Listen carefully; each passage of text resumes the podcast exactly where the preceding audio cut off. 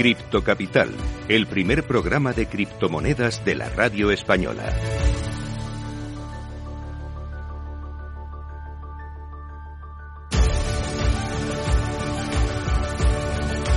Saludos a todos los criptocapitaleros, el primer programa de la radio española que te cuenta lo que nadie te está contando sobre la te- tecnología blockchain y el mundo cripto. Estamos aquí para informar, formar y entretener, y si es posible, todo a la vez.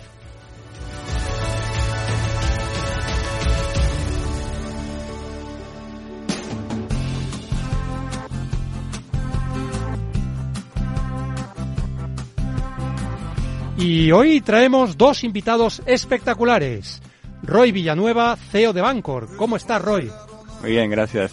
Y Marcos Carrera, que es muchas cosas. Ha sido emprendedor, ha sido advisor, autor de dos libros. ¿Qué tal estás, Marcos? Muy bien, muchísimas gracias por invitarme. Bueno, también tendremos nuestro criptoenigma, la criptopedia, el criptotest, el criptoflash y el criptoconsejo. Y empezamos con el criptoflash de hoy. Comentamos que Bitcoin supera ligeramente los 23.000 dólares con una subida del 1% en la última semana y Ether cotiza a 1.570 dólares con una bajada del 3,4% en la última semana. Y continuamos con el criptoenigma. Hoy el criptoenigma consiste en averiguar qué es algo que permite registrar todas las transacciones, pero que no tiene dueño. Resolveremos el criptoenigma al final de este programa, pero solo si sois buenos, ¿eh?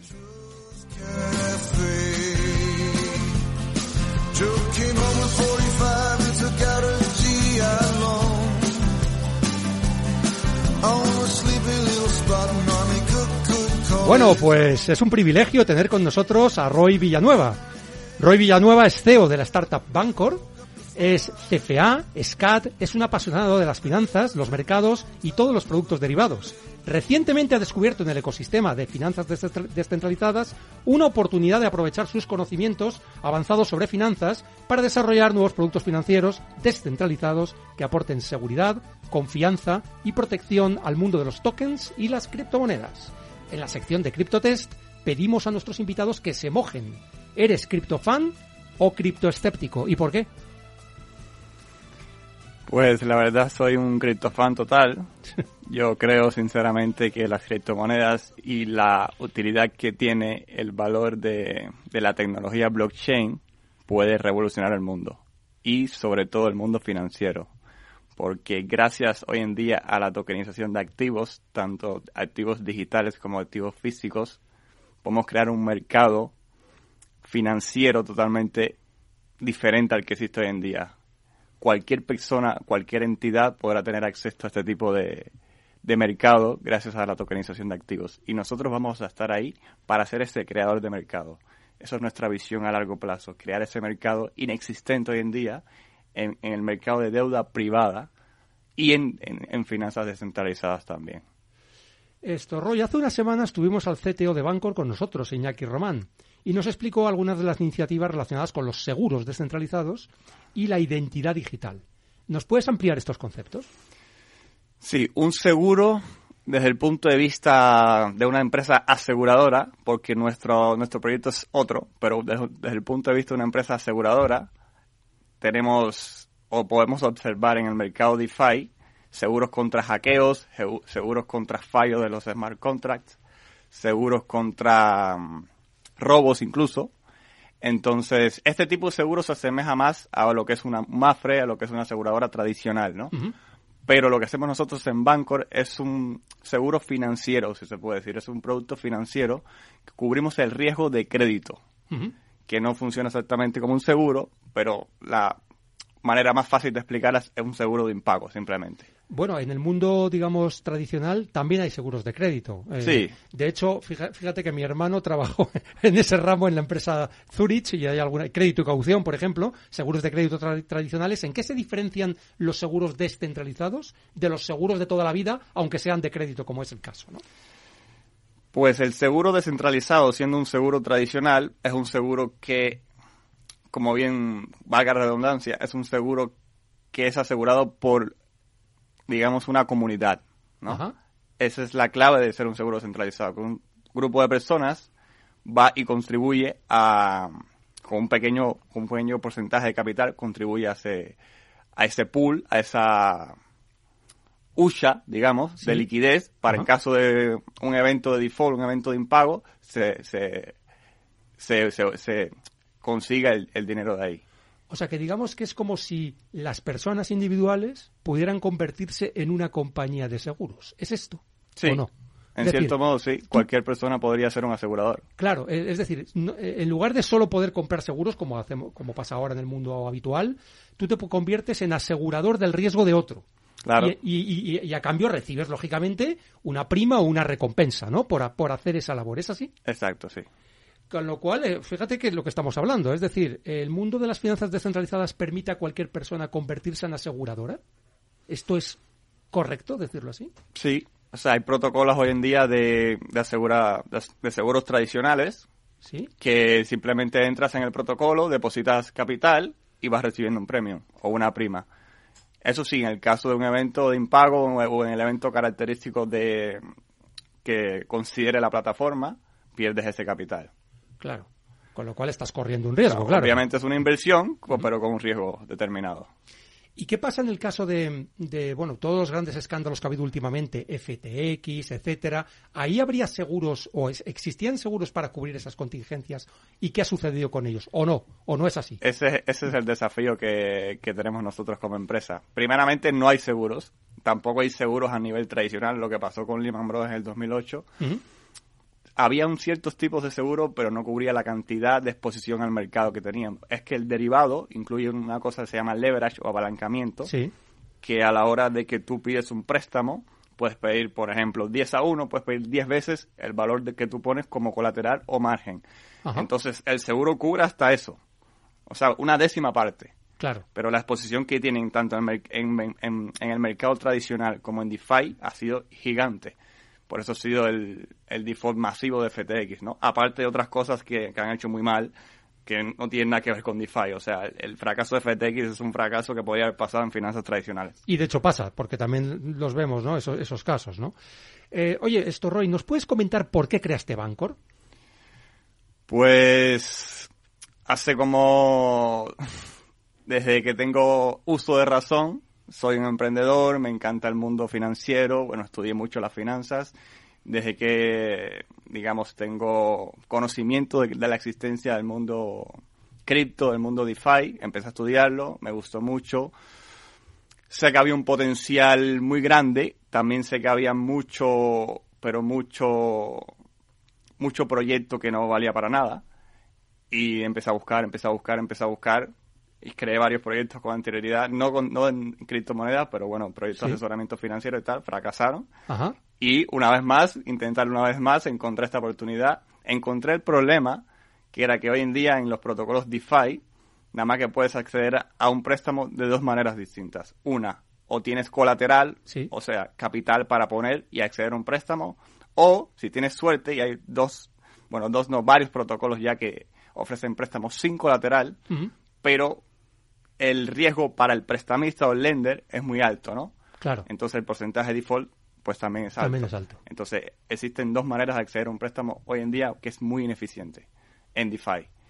Entonces la idea que se nos ocurrió es vamos a implementar un seguro de impago para que los préstamos con, perdón, los protocolos que ofrecen préstamos con colateral Sí. reduzcan el colateral o lo eliminen y recurran a nosotros, a nosotros para ofrecer ese seguro de impago.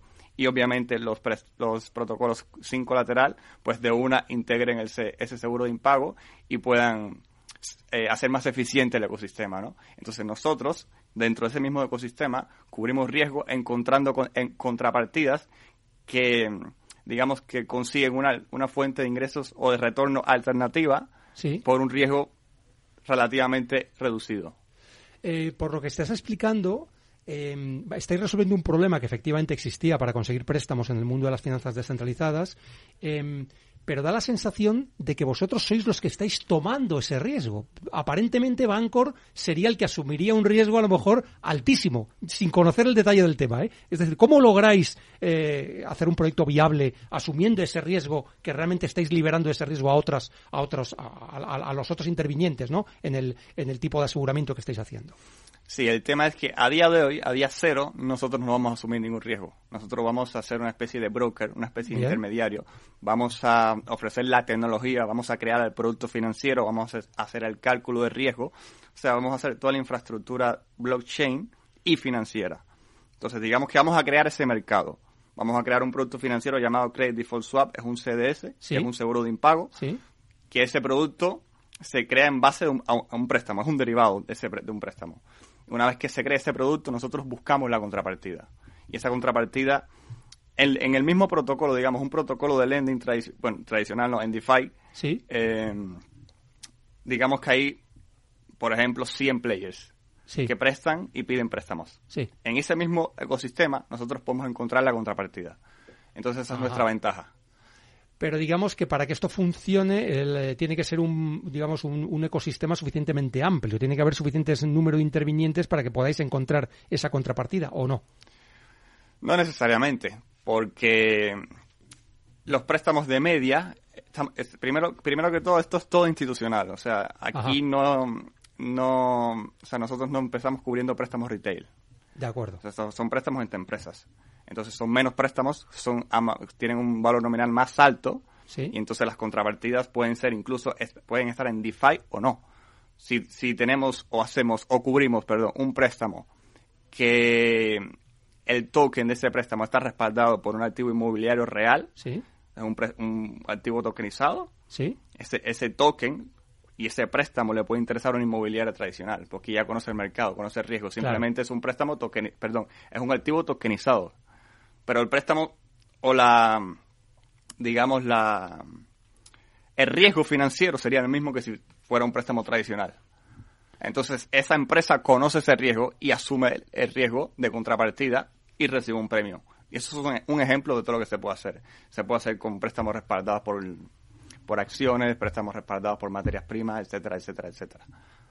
Y todo ello lo, vas a- lo vais a hacer, lo que corresponde con el mundo de las finanzas descentralizadas, en blockchains privadas o blockchains públicas. Eso ya tendría que decirte un poco más Iñaki con detalle, Sí. pero te- queremos hacerla como un punto medio, ¿no? Una red permisionada. De querer dar acceso a ciertos tipos de players para hacer una especie de whitelisting, Sí. una especie de mm, know your customer, o sea, hacer un, un, un rating, un scoring de las empresas que pueden acceder a esos eh, productos financieros, porque claro, nosotros no queremos correr el riesgo de FTX. Claro, O sea, exactamente. el- es verdad que eso es un evento Black Swan, eso pasa una vez cada X tiempo, como la crisis del 2008, pero pasa más seguido de lo que se, de lo que se suele predecir. Entonces, gracias a este detalle, tenemos que tener muy claro a quién queremos cubrir eh, y qué riesgo queremos asumir, tanto si somos nosotros o como si es la contrapartida. como ese es un tercero, ¿no? Eh, digamos, para nuestra audiencia que, que- que quizá no conozca el concepto, Black Swan es cisne negro, es un concepto acuñado por un autor llamado Taleb, que lo que demostró es que matemáticamente se está produciendo con mucha más frecuencia Sí. de, de lo que nos gustaría, ¿no? Eh, el típico evento cisne negro puede haber sido el COVID, puede haber sido la crisis financiera en 2008, puede haber sido la crisis del 29 cuando se hundió en los mercados bursátiles o la burbuja de Internet. Pero esos eventos que, eh, según las matemáticas tradicionales, deberían suceder una vez cada 200 años, pues ya se ve que no, que suceden bastante más frecuentemente, ¿no? Entonces, en un evento de ese tipo, eh, un préstamo mm, o un seguro de crédito de, lo- de la naturaleza que estás comentando, pues podría, podría tener algún riesgo adicional, ¿no? Es lo que está- estás diciendo, ¿no? Y por eso hay que hacerlo con mucho cuidado, ¿no? Eh, Sí, eh, está claro que mm, en el mundo del crédito se ha visto tanto en finanzas tradicionales como en DeFi que los bancos, las instituciones financieras más grandes, no calculan este riesgo. exacto. O sea, es Exacto. que es tan difícil de prever porque tienes que tener imaginación. ¿Cómo vas a predecir un COVID? Lo que puedes hacer es reducir la exposición a un posible COVID. Exacto, si sucede, yo puedo tener algún mecanismo de protección, digamos, ¿no? Exacto. No es que no vaya a suceder, sino que ya cuento con que va a suceder, no sé cuándo, pero yo voy a estar menos expuesto. y eso es un negocio muy fuerte de cara a empresas e instituciones financieras que quieran o- y no sepan protegerse de ese tipo de riesgo. Por lo que me comentas, tus, vuestros clientes iniciales son institucionales, son empresas. eh, ¿Pensáis dar el salto a los clientes retail o todavía no? ¿O cómo, cómo lo tenéis planificado esto? O sea, la idea nosotros podemos cubrir préstamos retail, o sea, empaquetando los préstamos, haciendo tramos como se hace en finanzas tradicionales. Sí. Pero el, nuestro cliente siempre va a ser una institución financiera. Si Ajá. ponemos un préstamo retail, podría ser Bit2Me, por ejemplo, un exchange español. El Bit- Bit2Me sería nuestro cliente y Sí. nosotros aseguraríamos el- los, los préstamos retail que ellos hacen a sus clientes A sus su clientes, vez. claro. Pero nunca vamos a asegurar directamente a un, a un retail, al menos a día de hoy. Pero, por ejemplo, en protocolos, estoy pensando en protocolos tipo AVE, em, donde ahí hay muchas personas que individuales, ¿no? Inversores individuales que están pidiendo y dejando y dejando capital para ser prestado, ¿no? En ese caso intervendríais vosotros o tendríais Ahí algún no. papel ahí. Ahí no. porque no hay manera de analizar el riesgo. Claro. No hay, no hay, no sabemos quién está detrás de ese préstamo. O sea, no hay una identificación. Hay una plataforma que es Ave Arc, que es lo mismo pero para instituciones. Ahí las, las eh, empresas sí hacen un proceso de Know Your Customer, si Sí. sabes quién, hay- quién está detrás, si tiene su balance, su profit and loss, etcétera, y puedes hacer un análisis de riesgo en condiciones. Si no lo tienes es imposible.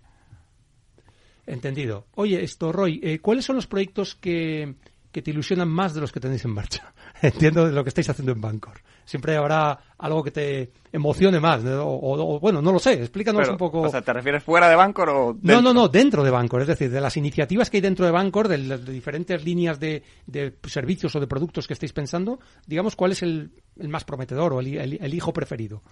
al prometedor.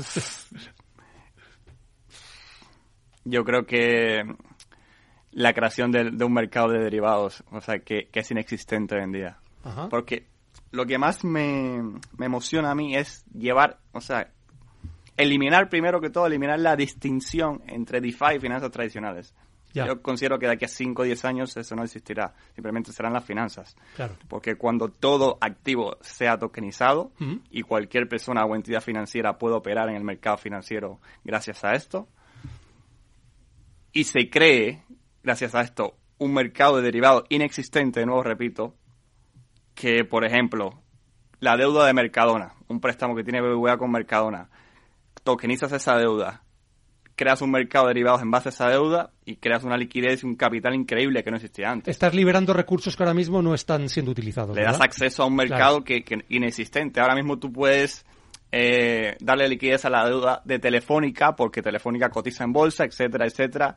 Hay muchos compradores y vendedores, pero Mercadona para nadie, ¿no? Exacto. Pero una vez que democratices eso, le des acceso a cua- a cualquier player que quiera entrar en el mercado y diga, yo quiero un pedacito de la deuda de Mercadona y cojo un poquito de, de prima o de retorno. Pues con ese ejemplo lo extrapolas al, al mundo entero y el mercado es mucho más grande que el mercado bursátil de hoy. Ya no, ya no son trillones, son, son cuatrillones. Es, impresionante, increíble. ¿eh? Pero eso estaría accesible para cualquier empresa. Ese es Sí. en, en- en tu visión, en la visión que tú En la tienes en la visión cabeza. mía, sí.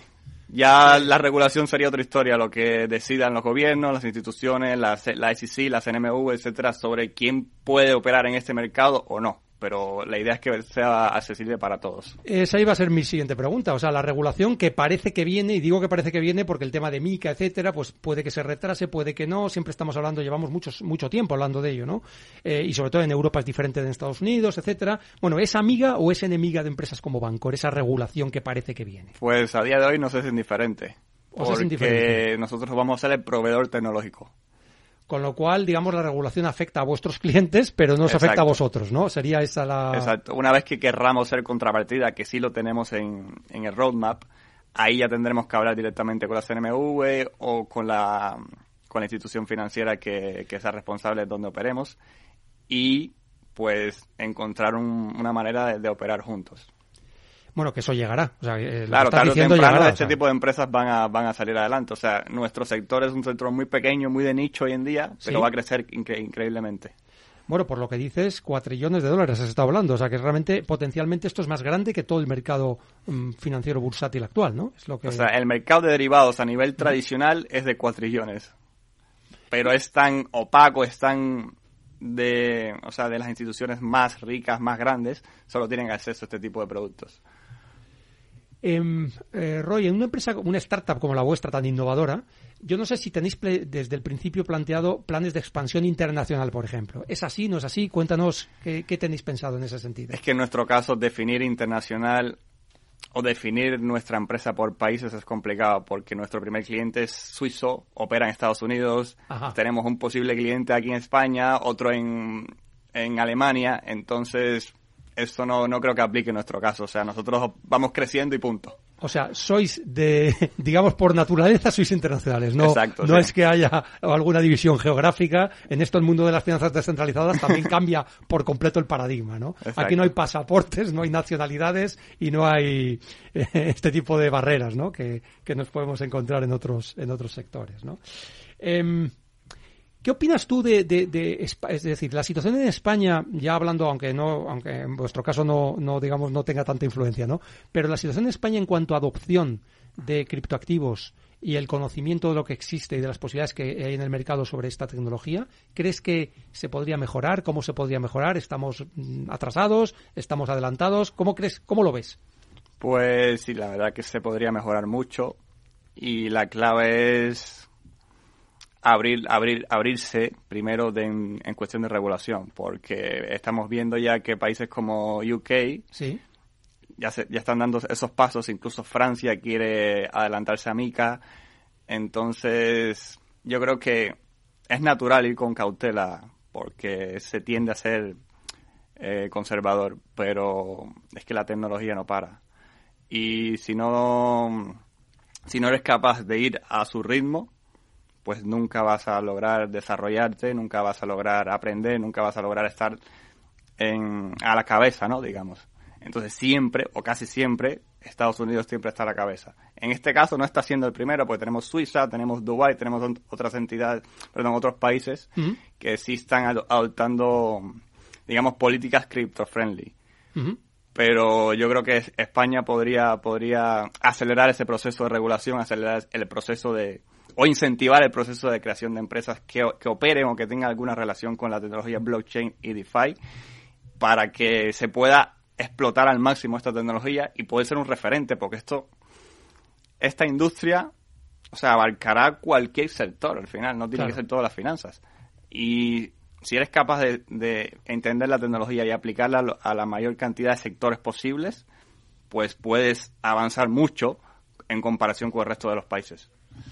Bueno, tú has hablado de cripto friendly de algunos países. Yo creo que España de momento no se puede calificar de cripto friendly, es más bien cripto enemiga, más, más bien, ¿eh? O sea, o cripto eh, dificult- eh, poner dificultades, ¿no? Está, ha, ha- sido muy difícil crear Bancor eh, en España para, para vosotros. eh, bueno, pues todo lo que pretendíais hacer o, o realmente habéis encontrado algún tipo de, de ayuda. Sí, no, la verdad es que hemos tenido suerte en ese sentido porque el ecosistema, como es relativamente pequeño, Sí. todos nos conocemos y y de- tuvimos la suerte también de tener unos advisors, partners, etcétera, que nos ayudan con todo el tema regulatorio.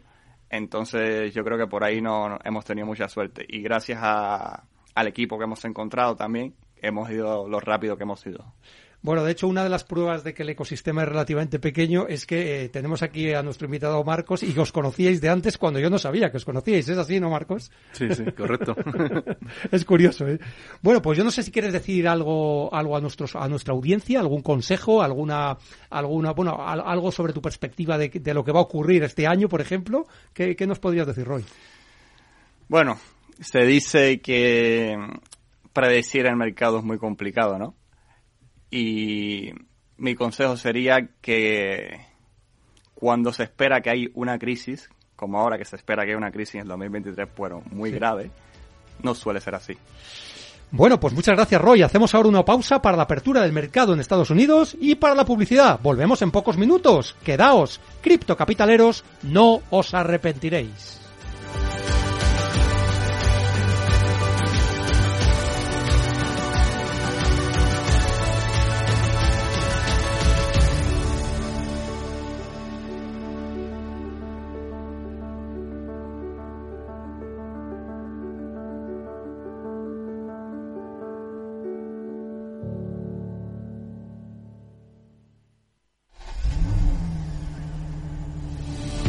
¿Sabías que uno de cada tres coches lleva una batería Barta? Elige Barta, la batería recomendada para el vehículo más importante del mundo, tu coche.